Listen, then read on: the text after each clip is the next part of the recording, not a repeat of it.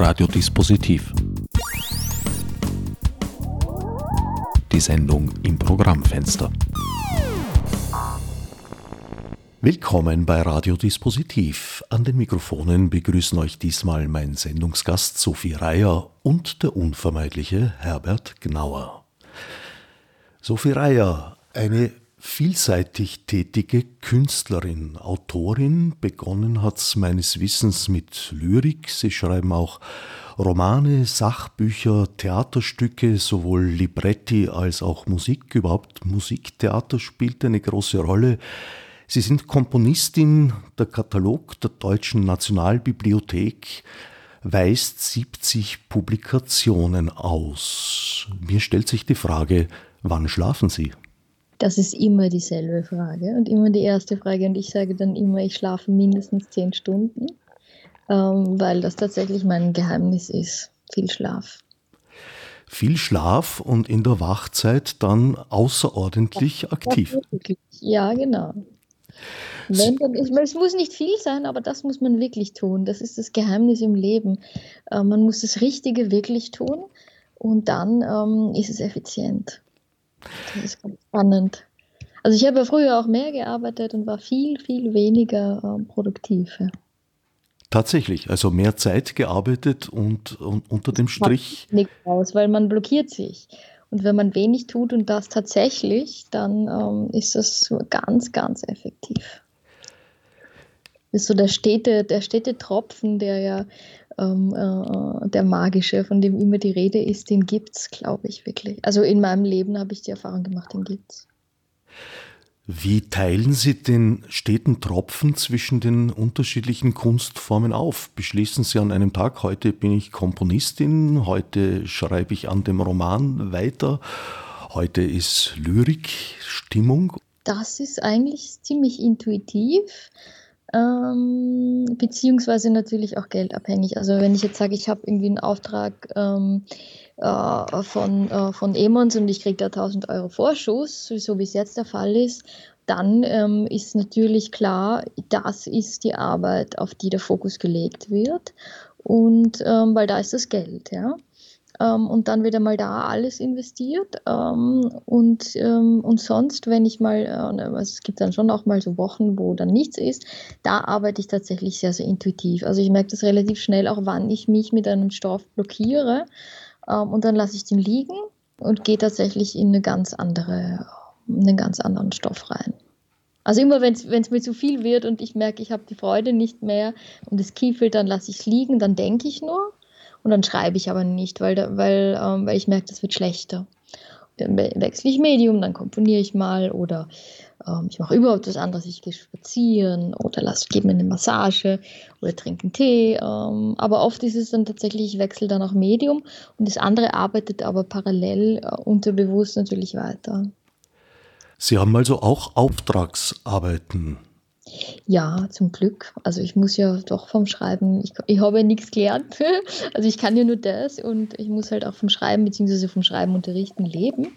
Ähm, das heißt, es ist immer da der Fokus, wo das Geld ist. Ähm, genau.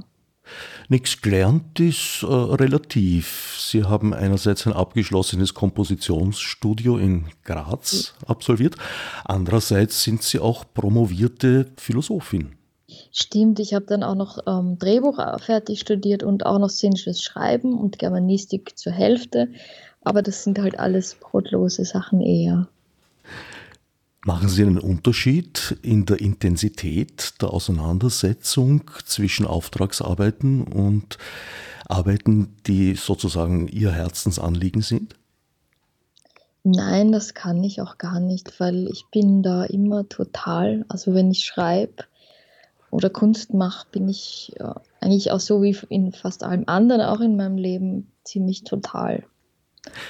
Ich glaube, das Schreiben hat bei Ihnen ja schon sehr, sehr früh begonnen, wenn ich nicht irre, mit Lyrik. Können Sie sich überhaupt an einen Zeitraum in Ihrem Leben erinnern, in dem Sie nicht geschrieben haben?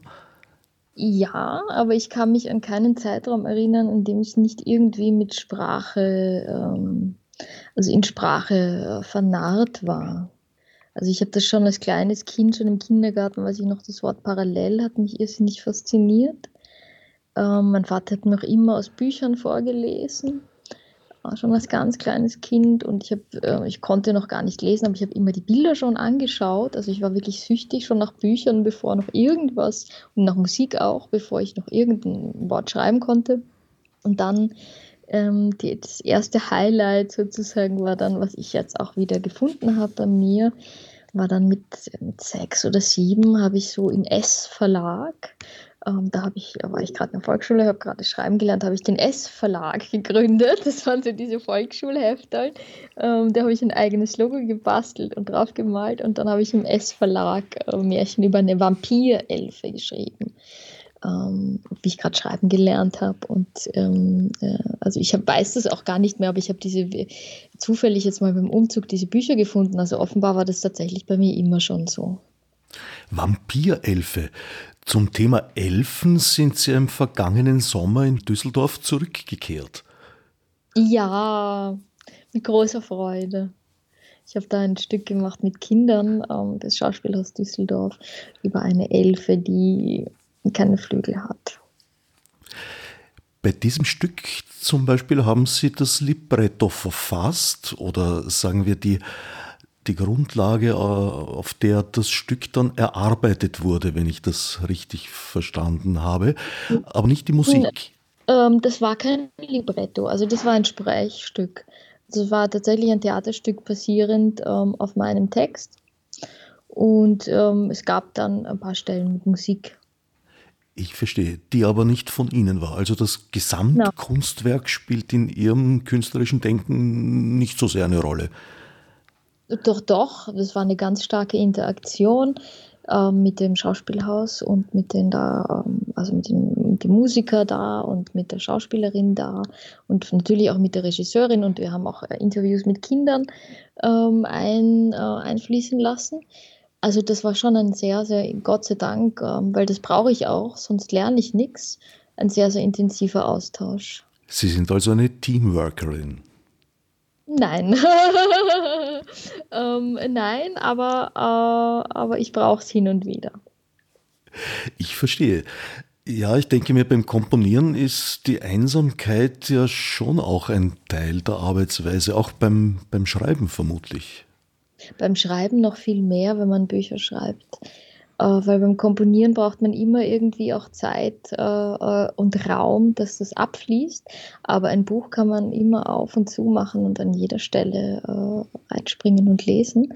Also ich würde sogar sagen, dass das Schreiben viel, das viel mehr noch, ähm, ähm, viel mehr noch die Einsamkeit braucht und sucht.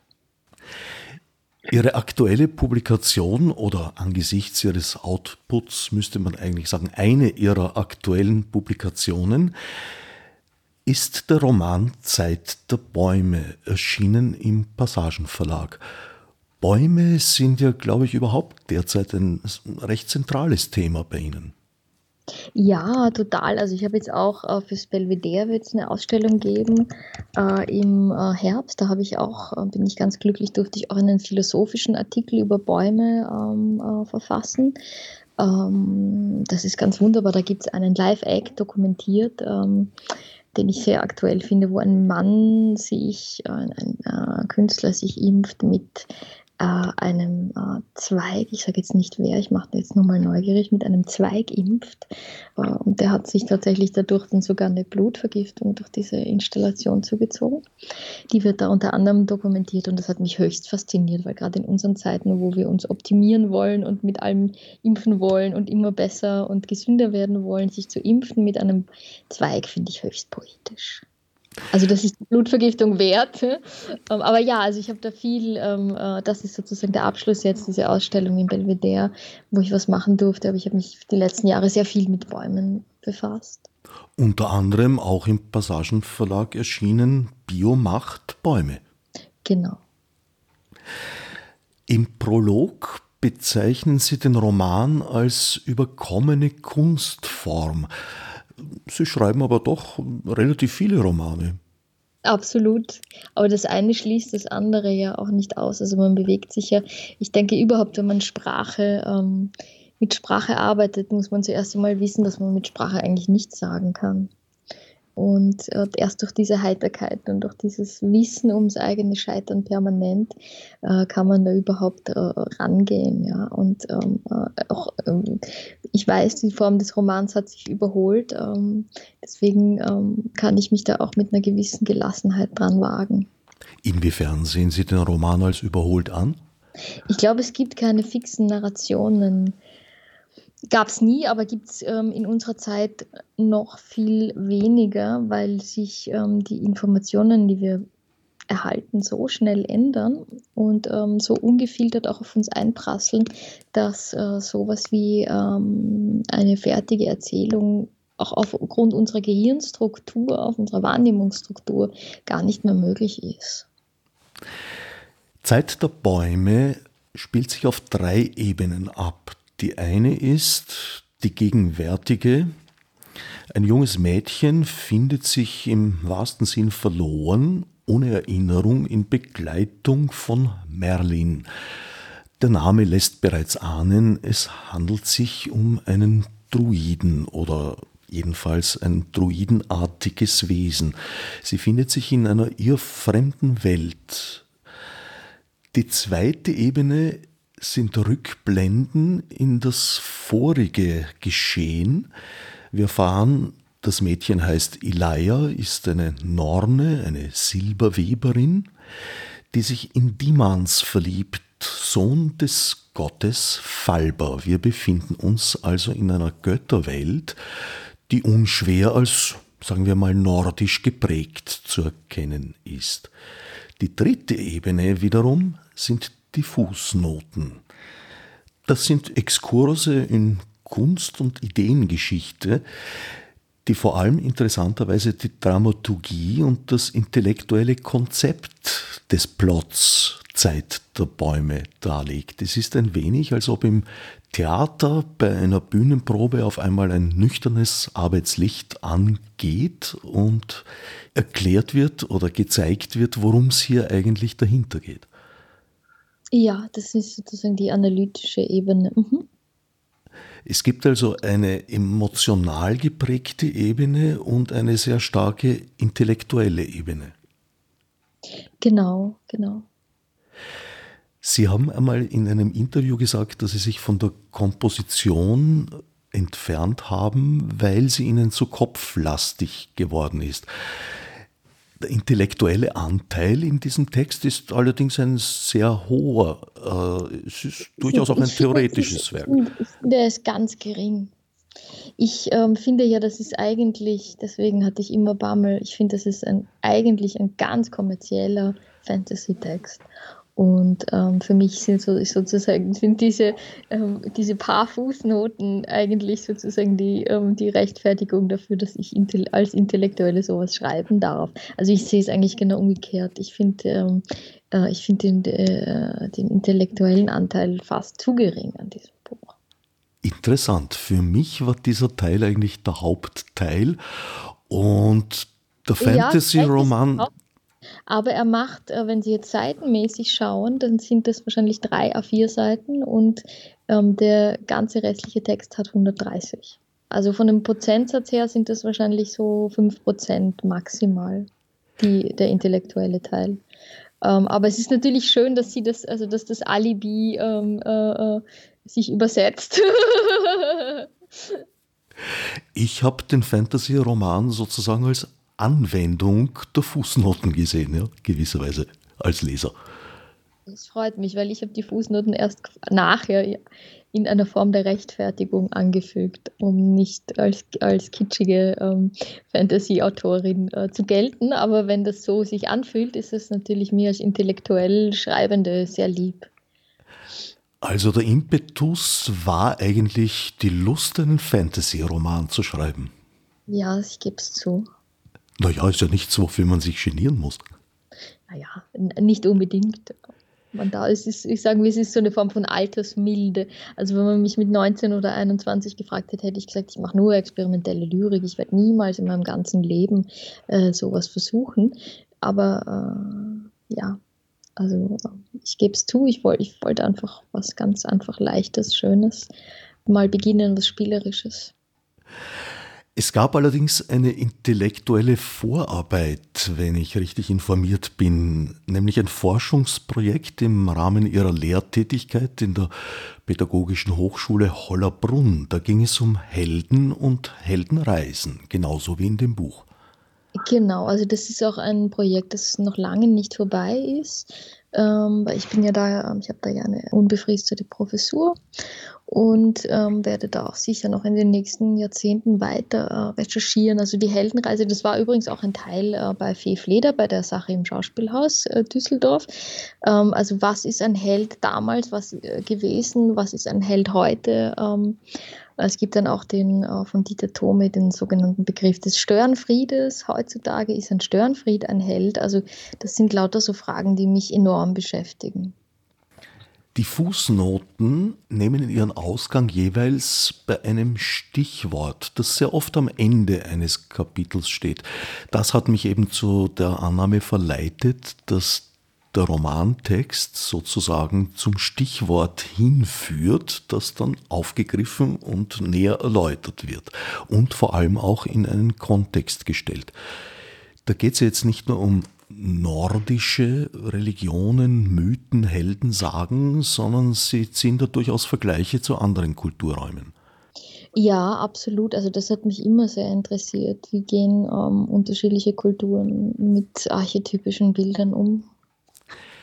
Einige der Namen sind durchaus vertraut. Die Weltesche Yggdrasil zum Beispiel, Ratatoskr, das Eichhörnchen. Andere sind mir nicht bekannt gewesen, also zum Beispiel Dimans, der Göttersohn, aber auch sein Vater, Gott Falber. Ist das eine Bildungslücke? Die, sind auch erfunden. Die sind erfunden. Die sind erfunden, ja. Ich mache hier eigentlich ganz was ähnliches, was eigentlich alle klassischen Fantasy-Autoren machen. Ähm, ich mische Erfundenes mit Historischem. Ähm, also was eigentlich alle Fantasy-Autoren, auch alle Hollywood-Filmemacher äh, ähm, machen, etwas, was es gibt, äh, zum Teil reinzunehmen und zum Teil zu verfremden. Also sogar Michael Köhlmeier macht es ja mit seinen Sagen ähm, und erzählt sozusagen seine Versionen eigentlich davon. Das Zitat ist also von großer Bedeutung in Ihrer Arbeitsweise sagen wir so, ich glaube, es, Texte sind nichts anderes letzten Endes als irgendwie Geflechte aus Zitaten, die man irgendwie umbaut. Ähm, also das ist so dieser postmoderne Gedanke. Ich glaube nicht, dass ich irgendwas neu erfinden kann. Ähm, deswegen mache ich sozusagen dann bewusst einfach das Nicht-Erfinden äh, auch, auch an manchen Stellen sichtbar, wo ich es weiß. Oft weiß ich es nicht. Ja? Oft erfinde ich etwas nicht neu und weiß nicht, woher ich es habe. Ja? Das ist noch viel öfter der Fall. Aber ich, ähm, ich möchte damit einfach zeigen, dass wir alle ineinander stecken wie, wie verfilzte Haare und ähm, dass auch ähm, die Idee, dass es was Eigenes gibt, eine sehr ähm, beschränkte ist. In der Tat ist das ja eine sehr alte Kulturtechnik, die sich durch die gesamte Menschheitsgeschichte so weit bekannt zieht. Das Verarbeiten vorhandener Versatzstücke. Das bringt mich jetzt auf ein Nebengleis, nämlich das Urheberrecht. Laufen wir nicht Gefahr, durch ein zu strenges Urheberrecht uns diese eminent wichtige Quelle menschlichen Schaffens und auch insbesondere Kunstschaffens zu beschränken? Absolut. Also ich habe, ähm, mich haben mal Kollegen angesprochen, es hat zum Beispiel die Margret Kreidel ähm, und es hat auch Dieter Sperl in ihren Werken abgeschrieben von mir. So ein paar Sätze. Und das haben meine Kollegen gesagt, das ist ja Wahnsinn und da musst du dich beschweren und du musst dein Geld einfordern und das muss sofort zurück. Und, ähm, und ich habe dann gesagt, ich liebe, ich schätze diese beiden Autoren so sehr. Ich liebe sie. Friederike Mayröcker macht nichts anderes, als mit Versatzstücken aus anderen Texten zu arbeiten. Wir, dies, unser Ego sollten wir echt ein bisschen runterschrauben, ja. Ich halte das für, ähm, für ähm, also äh, die Mönche ähm, äh, mussten, äh, wenn die schreiben wollten, dann mussten die erstmal zehn Jahre lang die Bibel abschreiben, bevor die was eigenes schreiben durften, ja. Wenn sie überhaupt durften, ja, das war der am Anfang eh auch nicht, ähm, äh, aber dann so im Spätmittelalter, ne? Ähm, aber auch da noch, ähm, also das ist eine uralte Tradition, die mussten einfach ähm, äh, zuerst äh, was lernen und äh, mit dieser Demut leben, dass es was Eigenes nicht gibt. Also der Begriff des schöpferischen Originals ist zumindest ein hinterfragenswerter aus Ihrer Sicht. Ich glaube an sowas gar nicht. Ich glaube, das ist ganz viel Ego.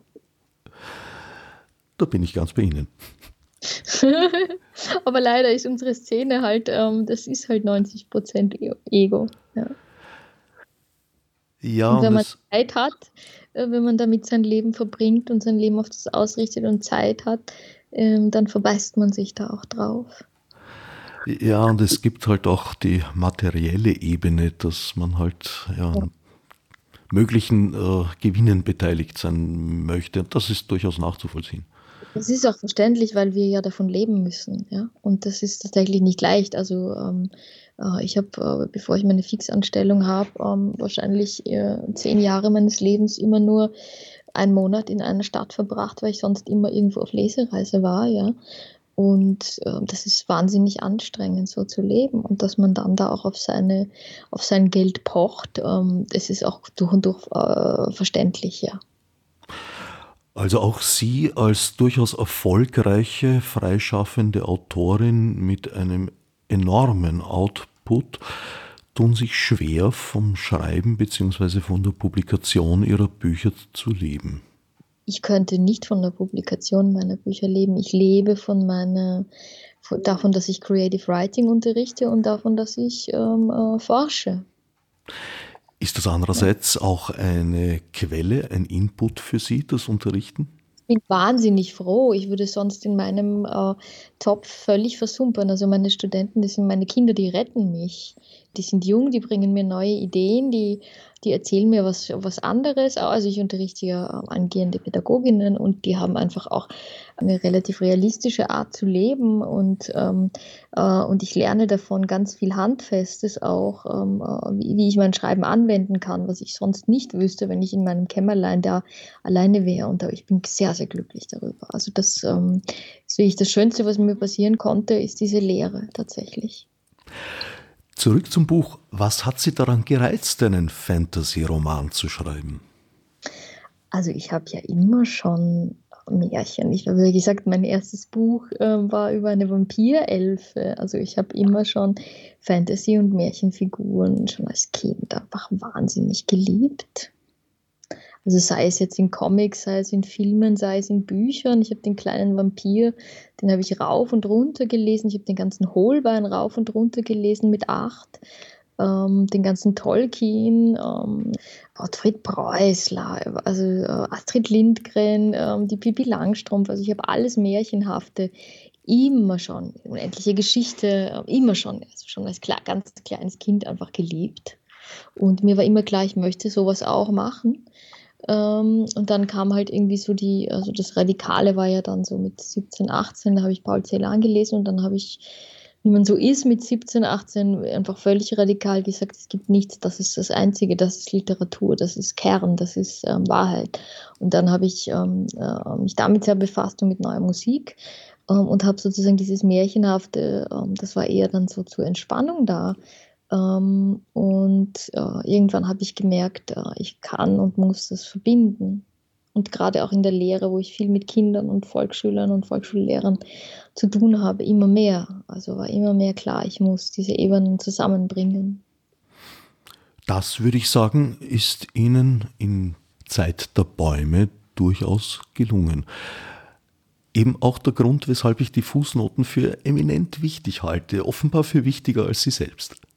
Nee, ich freue mich ja total. Also ich bin ja ur, ur happy, dass, ähm, dass das Konzept aufgeht und, ähm, und dass Sie auch sagen, dass, äh, das ist stimmig so. Also man könnte das ja durchaus auch sehr von intellektueller Seite auch sehr kritisieren, dass ich dann nur im Nachhinein das so ähm, drüber gepfercht hätte. Ähm, was ich halt versucht habe, schon ähm, durch ein durch wiederholtes Arbeiten daran zu vermeiden, dass dieser Eindruck entsteht. Aber es freut mich natürlich, wenn das gelungen ist diese, dass diese Reflexionsebene auch stimmig ist.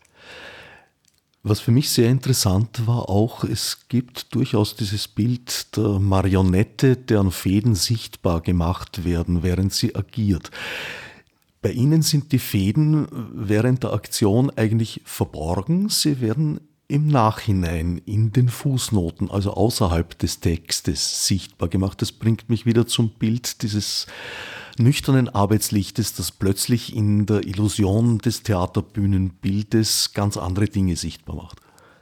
Absolut, ja. Ja, nur beim Theater ist das Tolle, dass die Marionette ähm, einem von, also dass diese äh, Reflexion einem von außen gegeben wird durch die, durch die Arbeit mit anderen. Und das schätze ich auch am Theater so sehr, dass ich nicht mich selber dann noch in Form von Fußnoten hinterfragen muss, sondern dass jemand anderer mir sozusagen diese Anstöße gibt und ich dann ähm, meine Grenzen irgendwie auch, auch äh, äh auf eine ganz andere Art äh, erkennen kann. Sie hindern den Leser, die Leserin also nicht an den Eintritt in die Illusion durch Verfremdung zum Beispiel, sondern sie laden ein in die Illusion, um zwischendurch dann sichtbar zu machen, an welchen Fäden die Puppe hing. Genau. Ich glaube, dass das auch ähm, immer mehr so ein post-postmoderner Ansatz sein kann, dass man heutzutage eigentlich alles machen kann ähm, mit allen Materialien. Ja, also es gibt das Moderne ja schon längst nicht mehr. Also ein Klavier wurde auch schon vor über 20 Jahren äh, runtergehauen, die Treppen. Insofern ähm, denke ich mir, äh, kann man eigentlich alles oder nichts machen und es kommt eigentlich äh, heute nur mehr auf das Wie an. Oh ja, durchaus schon zu meinen Kindertagen wurden Klavier. Eh, weil schon lang eben, genau. Also das ist schon, schon, äh, schon seit wir klein sind in Wahrheit, ja. Ich Sie sagen es, genau. kann mich gut erinnern, äh, äh, es ging da konkret um einen Flügel, der ohne Zuhilfenahme von Werkzeugen, wie die das geschafft haben, ist mir völlig unklar, zerlegt wurde und durch eine Ofenröhre gestopft. Und erinnern kann ich mich deswegen dran, äh, weil mein Großvater sehr erbost war. Kein Wunder, er war Klavierbauer. Ja, das verstehe ich auch. Also sowas muss schon einmal sein, um äh, irgendwie mit dem Bürgertum aufzuräumen. Aber ich habe ja auch ähm, Komposition studiert und bin eben erst umgezogen und mein Klavier war ziemlich lange, ähm, weil Weihnachten war und Silvester bei, äh, bei den Umzugsleuten. Und das habe, habe ich sehr gelitten. Nicht ganz unpassend auf dieses Thema.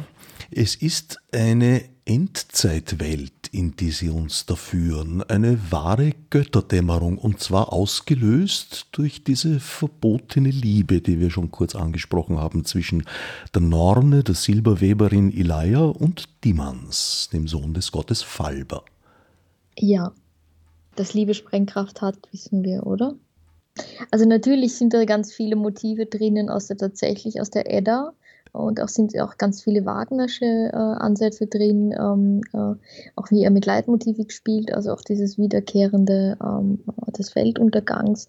Ähm, da habe ich mich schon sehr stark natürlich mit germanischen Mythen auch, ähm, auch befasst. Ähm, aber warum ich diese Liebesgeschichte so massiv da jetzt noch dazu eingefügt habe, ähm, ist, dass, dass es eigentlich tatsächlich immer, wenn äh, bei Paradigmenwechseln in irgendeiner Form um Liebe geht äh, oder um das Fehlen von Liebe oder, oder um Krieg. Ähm, und ähm, ich glaube, dass einfach Liebe Sprengkraft hatte und hat. Also das, das reicht von der Götterdämmerung bis hin zu Jesus, der ähm, sich durch, also das, ähm, die Form der menschlichen Liebe, in dem Fall ist es halt eine romantische Liebe in dem Buch, bei Jesus war es eine menschliche Liebe, äh, die sozusagen die gesamte Weltordnung, ähm, äh, äh das gesamte Zeitalter in Frage stellt ähm, aber ich glaube, dass das gestern, heute und morgen, dass das einfach immer so ist. Ähm, und wenn es nur das persönliche Zeitalter ist, ja. Also zu lieben ist einfach etwas, was einen über seine Grenzen äh, bringt. Und das ist wie eine, im positiven wie im negativen Sinne, das ist wie eine ähm, Götterdämmerung und das ist wie ein Tod. Also da geht auch mit, mit diesem Verbundensein mit einem anderen Menschen geht auch ein Stück weit eine eigene Welt äh, zugrunde oder man gibt sich auch auf im äh, äh, Bezug zu, zu jemand anderem ja? und findet sich vielleicht neu, findet sich vielleicht anders. Es ist allerdings kein absoluter Endpunkt, es entsteht etwas Neues. Es ist also eigentlich eine, eine Transformation. Genau, also absolute Endpunkte gibt es ja sowieso nicht die Energie muss ja irgendwo hin. Eine gute Frage. Wo kam sie her? Wo wird sie hin? Wir werden wahrscheinlich nicht mehr davon berichten können, wenn wir es erlebt haben. Keine Ahnung. Keine Ahnung. Eine Frage, die augenblicklich kein menschliches Wesen beantworten kann. Und ich habe meine Zweifel, ob sich daran jemals etwas ändern wird. Ich denke nein. Diemans ja, und. Ist auch gut, ähm, weil das gibt einem ja auch die Kraft, dann wieder neu äh, von Null auf zu erzählen. Ähm, und die Suche immer wieder, immer wieder auch zu tun. Also solange man diese Antwort nicht hat, wird man, wird man suchen und wird man erzählen. Und ich habe so äh, vor kurzem so ein schönes Buch gelesen, ähm, äh, das waren ähm, Indianermythen, und da hat man immer die Geschichten so beendet, ähm, meine Geschichte ist hier nicht aus, aber der Wind hat sie fortgetragen und wird sie weitererzählen. Und das ähm, finde ich wunderbar. Also das finde ich viel schöner als dieses Grimmsche Ende und sie, leb, äh, sie lebten glücklich äh, und zufrieden bis ans Ende ihrer Tage. Dieses ähm, und der Wind hat die Geschichte fortgetragen und er wird sie weitererzählen. Wir wissen nicht wie. Ähm, also die Aborigines, die haben schon, ähm, die haben schon eine große Urweisheit, finde ich. Und das ist ein unglaublich schönes Text. Textende.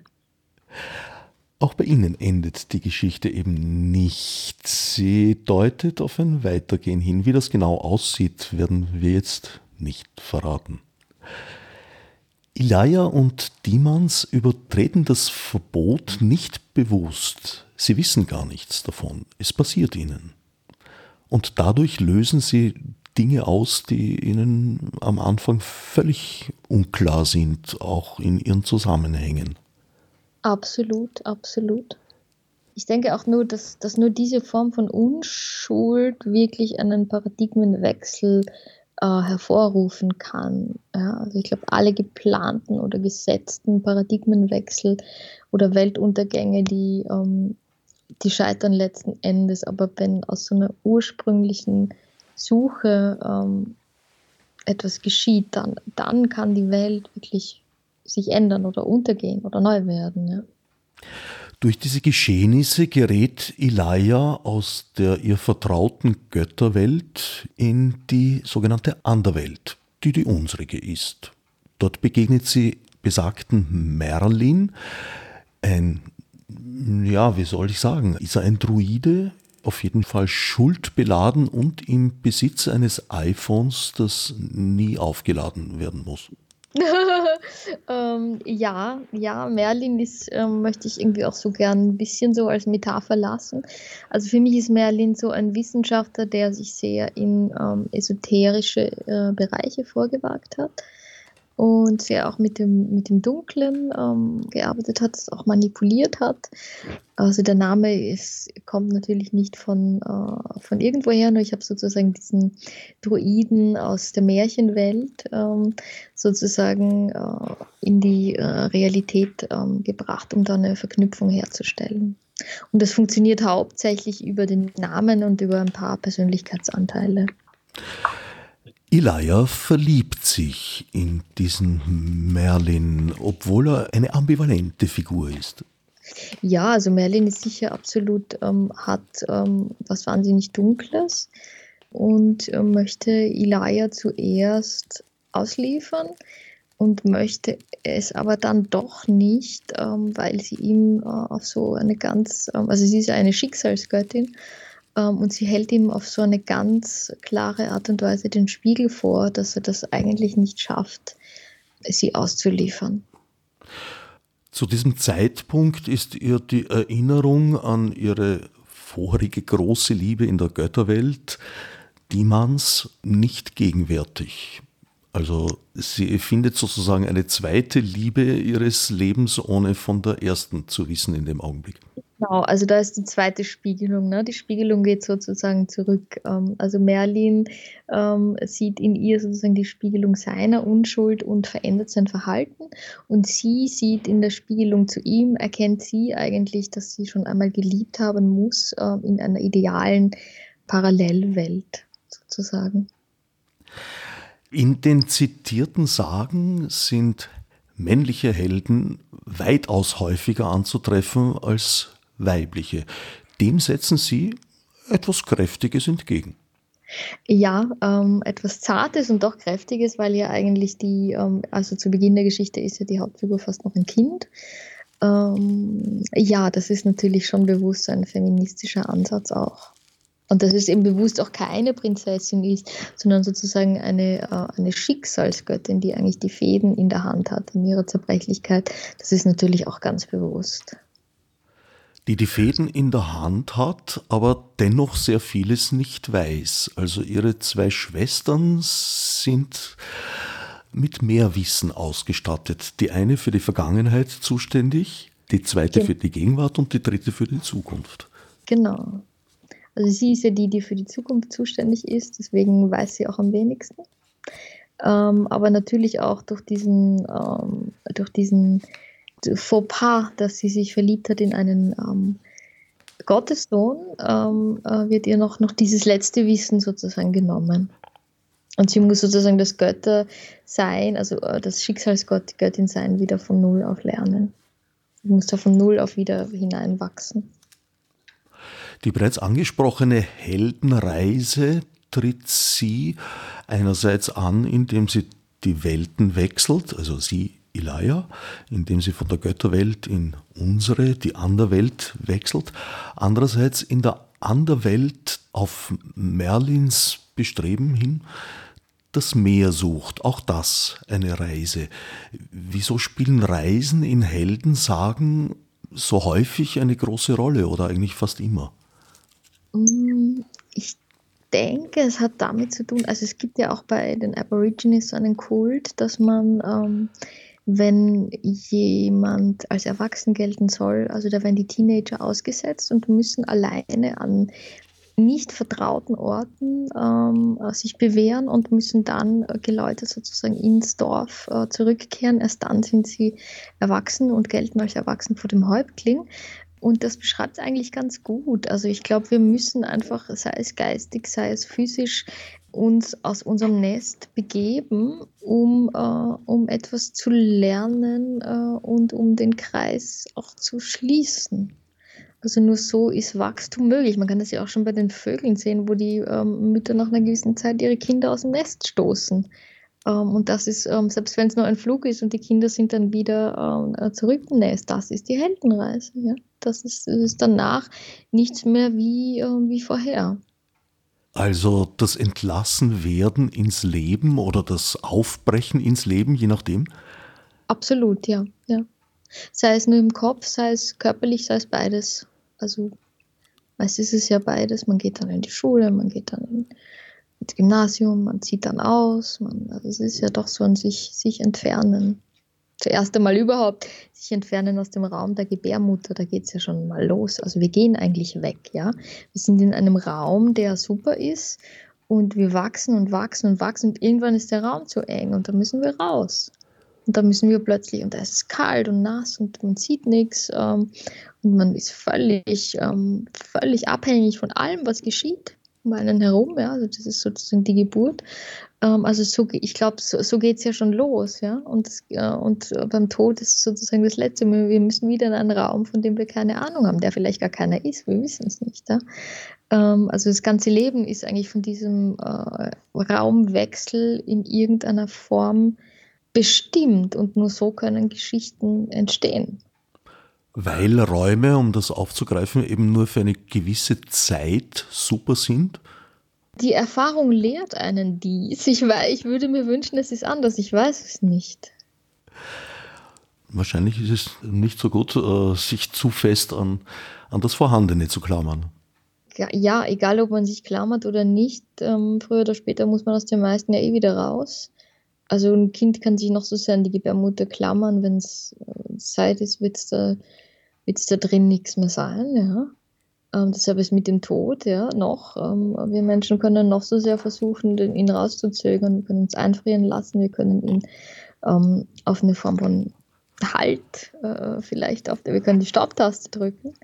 Aber letzten Endes ähm, die Erfahrung bis jetzt gezeigt, dass wir da e egal ob wir uns anklammern oder nicht, das ist dem Tod völlig wurscht, ob ich klammere. Ja.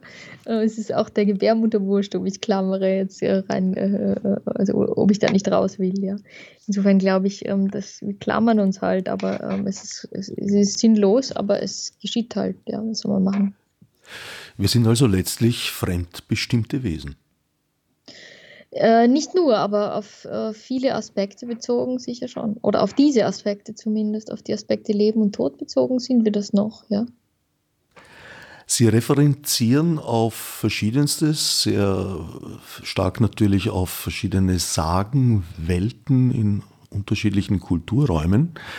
Das Zentrum ihrer Zitate hingegen ist die südafrikanische Rap-Rave-Band die Antwort. Wieso spielt die eine so zentrale Rolle für Sie? Ähm, die Antwort spielt deswegen eine äh, zentrale Rolle, weil ähm, das sind wir wieder bei dem Wesen des Zitates, also die kommen ja in den Zitaten wieder und deswegen, weil sich da Form und Inhalt sozusagen die Hand geben, weil äh, die Antwort ist nämlich eine Gruppe, die permanent zitiert die permanent mit alten Bildern, Märchen und Mythen oder auch neueren Bildern, sei es aus dem Kuckucksklan, ähm, äh, sei es aus dem Satanismus, spielt und diese immer wieder neu verflechtet, äh, ohne eine Antwort. Also sie heißen zwar die Antwort, aber ohne eine Antwort zu geben, auf welcher Seite sie eigentlich stehen und ähm, ohne auch wirklich Stellung zu beziehen. Ja. Also die arbeiten eigentlich nur mit Geflechten aus Zitaten und das auf eine sehr humorvolle Art und Weise und nehmen sich selbst nicht ganz ernst dabei. Und ähm, äh, das ist sozusagen, um diesen Diskurs der ähm, Zitatebene nochmal zu verschärfen, nehme ich eben eine zitierende Popgruppe, ähm, die das Ganze nochmal spiegelt. Und weil wir jetzt eben von Spiegelung der Figuren äh, gesprochen haben, also es ist ja auch ganz bewusst, dass ähm, die Figuren, die sich lieben, sich ineinander spiegeln, aber es spiegeln sich auch die Textsorten ineinander. Also das Zitat und, ähm, und der Originaltext, das ist auch sowas wie, wie, das sind auch sowas wie Gegenüber, wie Spiegel füreinander, ja. Und das eine relativiert immer äh, das andere und zeigt dem anderen seine Grenzen. Fast so wie in einer Liebesbeziehung eigentlich auch. Hinter dem Fantasy-Plot steckt also ein handfestes theoretisches Konstrukt.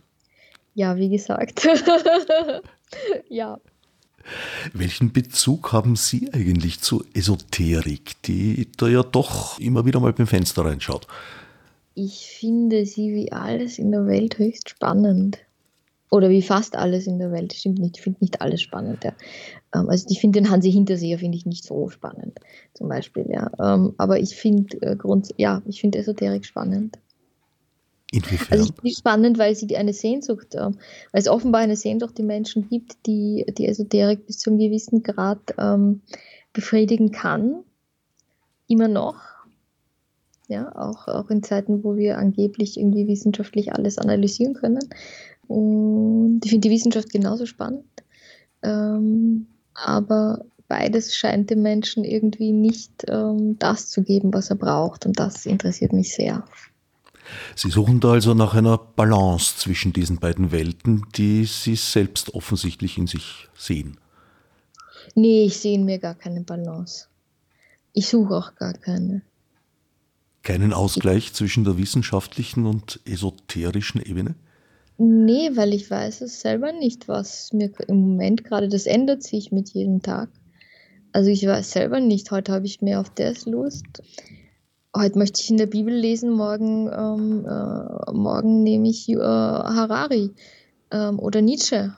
Oder ich, le ich lese was über, äh, über Einstein und die Erfindung der Atombombe oder über Quantenphysik. Oder also das ist bei mir wirklich so, mh, hm, genauso wie ich Genre wechsle. Ähm, schaue ich mir auch unterschiedliche Lebensbereiche an und für jeden Lebensbereich gibt es irgendwie eine Zeit und alles kann einem zu gewissen Momenten mal was geben, mal mehr, mal weniger. Es gibt Dinge, die geben mir nie was, es gibt Dinge, die geben mir immer mehr. Also es wird mir immer was geben, wenn ich Jelinek lese. Ähm, aber äh, ich möchte da gar nicht so urteilen. Also es, es hat alles seine Berechtigung und mal ist das eine spannend, mal braucht es das eine, mal braucht es das andere. Ja.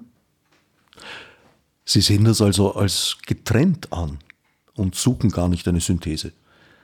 Ähm, also wie Sie haben jetzt die Trennung von Esoterik und, ähm, äh, und Wissenschaft äh, in Ihrer Fragestellung gehabt.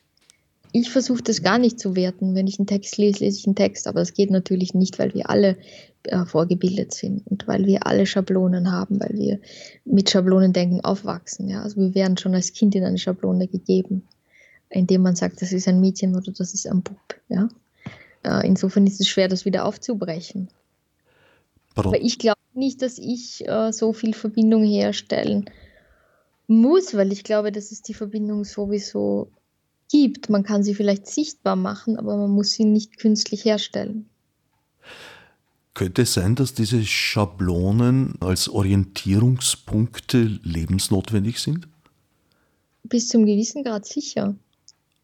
Also es ist ja auch das, was wir mit unseren Augen erfassen oder mit unserer Wahrnehmung, ähm, dass die Dinge nicht so aussehen, wie wir sie sehen, das wissen wir ja. Wir wissen ja aus der Perspektive einer äh, Libelle, die ja Facettenaugen hat, sieht alles völlig anders aus. Ja? Also wir haben sozusagen, unser Gehirn schafft einen Rahmen für die Dinge und genau dasselbe passiert ja durch Sprache. Unser Gehirn schafft einen Rahmen für die Dinge, um sie ordnen, um sie einordnen ähm, zu können, um eine Form von Sicherheit auch herstellen zu können. Und das ist natürlich auch sehr, sehr hilfreich oft, weil wie könnten wir miteinander kommunizieren, wenn wir die Sprache nicht hätten? Ja? Also das hilft einem schon, hilft einem einordnen, es hilft einem auch gegen den Wahnsinn. Ja? Aber äh, letzten Endes sind das von uns äh, erfundene ähm, äh, Denkschemata sicher. Als Hilfsmittel, als Krücken quasi. Absolut, ja. Also es hat ja einen Sinn, dass die da sind. Die würden sich ja nicht so lange gehalten haben, wenn sie nicht hilfreich wären. Also das hat schon Sinn, dass die da sind. Na, ich bin nicht so ganz überzeugt, dass sich in der Evolution nur Dinge erhalten haben, die hilfreich sind. Nicht nur, nee, nee, nicht nur, nicht nur. Aber das sicher, also ähm, durch Sprache zu kommunizieren, ist sicher ähm, für uns Menschen, so wie wir jetzt leben, äh, äh, das Sinnvollste. Ich sehe uns da jetzt eigentlich an der Schwelle einer weiteren Sprosse der Evolutionsleiter und das betrifft nicht zuletzt auch, auch Sprache, aber eigentlich Kommunikation im Allgemeinen. Durch das Internet, durch Social Media hat das alles eine völlig andere Dimension bekommen. Absolut, wir kommunizieren eigentlich nur mehr über Verbales, ja, weil wir den Körper jetzt völlig ausklammern, was ich sehr, sehr schlimm finde. Na, das Bild spielt schon auch eine große Rolle. Das Bild, aber der Körper ist ausgeklammert. Wir haben die reine Sprache, wir haben das reine Visuelle, ähm, aber wir haben den Körper, wir haben das Riechen, wir haben das Fühlen, wir haben das Schmecken, wir haben das Atmen, haben wir ausgeklammert. Und das finde ich, das finde ich eigentlich recht bedenkenswert. Es gibt noch etwas, was wir ausgeklammert haben, und das ist sozusagen die Privatheit. Im Internet gibt es im Grunde keine Privatheit, außer in abgeschlossenen, passwortgeschützten Bereichen vielleicht. Das ist etwas, was, glaube ich, noch nicht so ganz ins Allgemeinbewusstsein eingedrungen ist, dass man ja eigentlich weltweit öffentlich agiert. Das Private kann man ins Internet gar nicht geben. Genau das Private ist nämlich der Körper. Und genau das können wir ins Internet nicht geben. Wir können Bilder vom Privaten können wir reingeben. Ähm, wir können Sätze vom Privaten können wir reingeben. Aber, und das finde ich sehr schön, das sagt auch der Philosoph Sloterdijk. In einem Interview sagt er das irgendwie so sinngemäß, I have no problem with digital media, I have nothing to hide. My soul is not in what I do in the Internet. My spirit is not in that. Unser Geist ist da nicht drin. Es sind vielleicht Ketten von Emotionen, ja, aber die sind so abgekoppelt, dass daran nicht wirklich etwas extrem privat sein kann.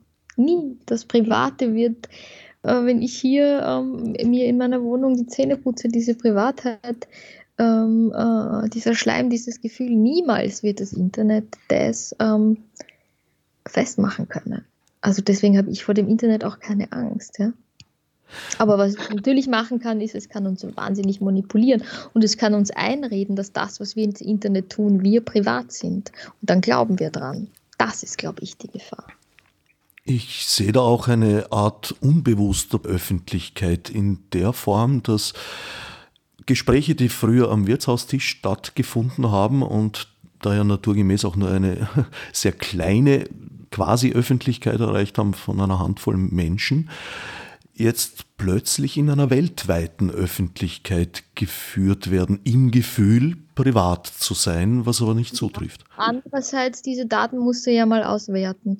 Also natürlich ist es theoretisch dann im Internet, aber sind wir uns ehrlich, wenn irgendwer einen Furz über eine kaputte ähm, Hand auf Facebook postet, who cares, wenn das 300 Leute sehen, ähm, der Post ist irgendwann wieder weg. Er ist theoretisch nachverfolgbar, aber so wichtig, dass er jetzt die Privatsphäre völlig verlassen würde, ist er dann auch wieder nicht. Ja? Also ich glaube, auch da ist so eine, ähm, so eine äh, äh, äh übertriebene äh, sich selbst wichtig, so ein übertriebenes sich selbst wichtig nehmen. Natürlich sind die Daten dann vorhanden, theoretisch. Ähm, im Netz, aber ähm, du musst sie dann auch kriegen und du musst sie dann auch äh, analysieren. Also das genauso ging es ja dem CIA auch ähm, äh, in Zeiten des Terrorismus. Natürlich hat man die alle abgehört, natürlich hat man die alle abgewacht, aber analysier das mal, dieses ganze Material und dann äh, verfolg mal jeden Einzelnen, den du zuerst einmal analysiert hast auf Spuren. Die musst du ja mal finden. Du musst ja das, das ist ein, ein, ein irrer Wahnsinn, das können, äh, wenige Menschen können das gar nicht leisten, diese ganzen Daten überhaupt zu evaluieren. Ja?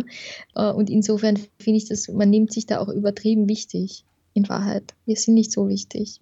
Es ist vielleicht irgendwie dann digital gespeichert, aber die meisten interessiert es überhaupt nicht. Naja, es werden doch äh, recht heftige Anstrengungen unternommen, mit Hilfe von Artificial Intelligence genau diese Analysemöglichkeiten zu schaffen. Das ist das eine, das indirekte, und das zweite ist natürlich die direkte Beeinflussung, dass äh, viele politische Phänomene meines Erachtens äh, gar nicht anders zu verstehen sind. Ja, natürlich. Ähm, aber da, ich glaube, da geht es eher darum, dass uns ein Kaufverhalten, ähm, das gelenkt ist, wieder gespiegelt wird und wir denken, wir sind dieses Kaufverhalten und wir denken, wir sind diese Privatheit, die wir da ähm, perpetuieren. Aber die Wahrheit ist, wir haben einfach von unserer eigenen Privatheit keine Ahnung. Ja? Und das machen sich diese Leute zunutze. Worin besteht Privatheit dann aus Ihrer Sicht? Habe ich schon gesagt, mein Atmen. Ist, mein Atmen ist ganz was Privates. Mein Geruch ist was ganz Privates. Also Sie sehen das sehr stark mit der körperlichen Ebene verknüpft. Deswegen sage ich ja, und daran, da wird das Internet ähm, äh, so schnell nicht an uns rankommen. Und ich sehe es auch sehr stark mit einer ähm, mit einer Wahrnehmungsebene verbunden, zum Beispiel ähm, die mit Traum. Traum hat auch viel mit Atmen zu tun, ja. Ähm, mit Gehirnvorgängen, die sich ganz unterbewusst, ganz jenseits herkömmlicher Bilder auch äh, vonstatten gehen. Und äh, auch wie es Lottery gesagt, vielleicht sowas wie eine Seele. My soul is not there. My spirit is not there. My love is not there. Meine Liebe ist nicht im Internet. Kann ich nicht ins Internet stellen. Werde ich nie können. Was auch immer sie ist. Aber im Internet steht sie sicher nicht. Und das, äh, von dem her habe ich auch keine Angst davor. Ja. Mir ist schon bewusst, dass da wahnsinnig viele ähm, Gesellschaftsprozesse gelenkt und bewusst gemacht werden. Aber solange ich weiß, ich bin da nicht und ich bin da woanders und das, dieses andere lasse ich mir nicht nehmen. Diese Bewusstheit muss man einfach haben und die hat man, wenn man atmet und sich spürt. Ähm, ich ich lasse mir nicht meinen Sonnenuntergang hinterm Fenster, der gehört mir. Das wird nie so sein in einem Computer. Ähm, der wird nie so erlebt werden in einem Computer und der ist wahr und der ist echt. Ja? Und der wird auch morgen nicht mehr so sein, wie, wie er gestern war, wie ich den gestern wahrgenommen habe. Und der ist schon in meiner Wahrnehmung anders, als er war. Ja? Aber trotzdem, der ist in dem Moment, wo ich diesen Sonnenuntergang habe, der ist wirklich. Und ähm, der ist privat. Und das, das, stirbt mit mir. Das stirbt schon in dem Moment, in dem ich es erlebe mit mir. Und das kann mir keiner nehmen. Keine Daten können mir das nehmen. Zurück nochmal zu den Ebenen der Emotionalität und der Intellektualität in der Arbeitsweise. In Ihrem Text Zeit der Bäume machen Sie das ja sehr, sehr schön sichtbar. Wie sieht das bei Ihnen in der Musik aus? Da gibt es ja das auch sehr stark, das intellektuelle Moment. Also Gustav Mahler zum Beispiel ist für mich ein Komponist, der mit sehr großem intellektuellem Aufwand eigentlich Emotionalitäten darstellt und erzeugt auch. Absolut, Gustav Mahler ist wunderbar. Ja, ja, ja. Also mein Lieblingszitat, ähm, äh, was er sehr oft gesagt hat, Kunst ist die Weitergabe des Feuers und nicht die, das Anbeten der Asche. Ja? Formale Techniken haben den Sinn, auch den eigenen Geschmack äh, und die eigene Prägung zu, zu unterlaufen und was Neues zu kreieren. Da finde ich Maler unendlich spannend. Sie haben einmal in einem Interview gemeint, äh, ein ganz wichtiger Punkt bei Ihnen sei die Liebe zur Struktur. Ja, absolut.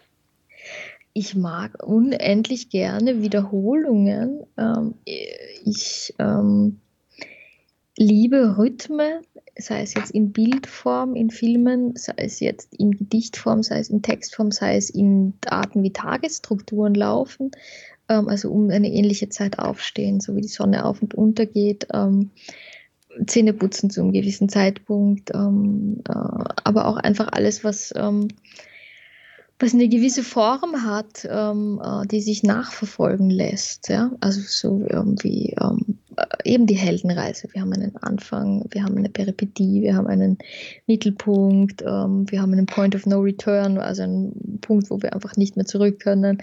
Ähm, wir haben einen zweiten Handlungsumschwung, wir gehen in ein Ende hin. Also solche Abläufe äh, interessieren mich enorm. Die Sie in Ihrem Text anwenden, aber nicht sichtbar machen. So Schneide. Durch die Fußnoten. In dem Fall durch die, genau, in dem Fall durch die Fußnoten, ja. Sophie Reier, Zeit der Bäume, erschienen im Passagenverlag. Als Nef Marburg mit Monesi. Fichte subsidiar